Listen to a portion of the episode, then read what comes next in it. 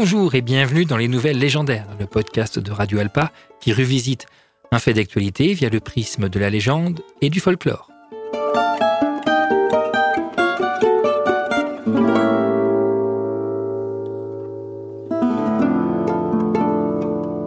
Difficile de passer à côté. Lors d'une interview relevée par à peu près tous les médias d'importance dans l'Hexagone, le rappeur Maître Gims affirme que l'Égypte avait de l'électricité dès l'époque antique. En effet, dans une interview de l'émission We Hustle, qui été diffusée sur YouTube le 22 mars dernier, l'artiste affirme que les Égyptiens disposaient euh, d'un système électrique dès l'Antiquité, euh, rapporte donc euh, le Huffington Post, le Parisien et à peu près donc les, médias traditionnels. Et donc, ce système électrique fonctionnait grâce aux pyramides. L'explication, c'est que au sommet des pyramides, le pyramidion, l'objet traditionnellement on estime être posé au sommet des pyramides, était conçu en or, voire même pour certaines versions en électrum, c'est-à-dire un alliage, mélange d'or et d'argent. Et l'or est le meilleur conducteur. Grosso modo, il n'a pas foncièrement tort. Conducteur pour l'électricité.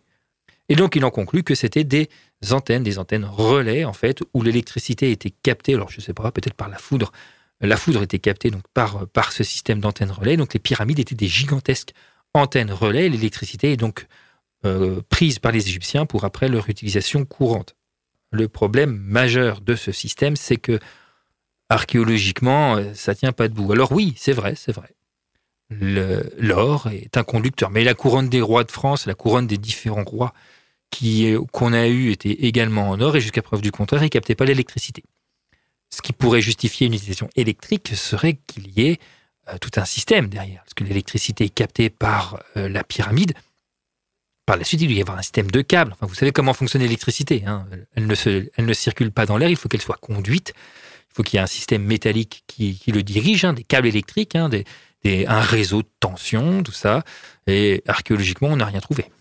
Ni ampoule, ni système électrique.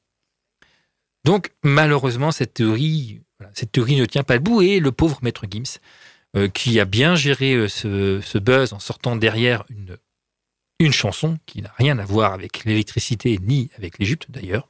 Donc cette théorie a, fait parler. Tout du moins, elle a permis de remettre en avant cette théorie totalement farfelue qui ne vient pas de nulle part. En effet, Maître Gims reprend une théorie élaborée par un pseudo-archéologue qui s'appelle Christopher Dunn, qui estime que les pyramides sont des gigantesques antennes euh, géantes conçues par, euh, donc là, mettez un petit peu ce que vous voulez, un Atlante slash extraterrestre slash un petit peu une culture ancienne perdue et oubliée, Agartha et compagnie, et que les pyramides étaient tout simplement des sortes de centrales électriques géantes. Pas plus idiot qu'un certain explorateur grec Hérodote qui pensait que les pyramides pouvaient être des greniers à blé.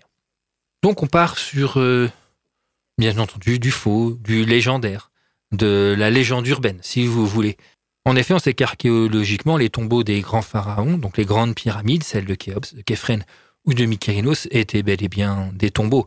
Les indications hiéroglyphiques qui figurent à l'intérieur, tout comme euh, pour certains monuments, les restes momifiés, pas mal de choses ont été euh, volées, pillées au cours des siècles, mais néanmoins, voilà, on est à peu près sûr que c'était pas des centrales électriques, hein, ce n'est pas des terminaux EDF, et que le rapport entre la centrale de Civaux, de Chinon et la grande pyramide du plateau de Gizeh, voilà, le point commun est quasi nul.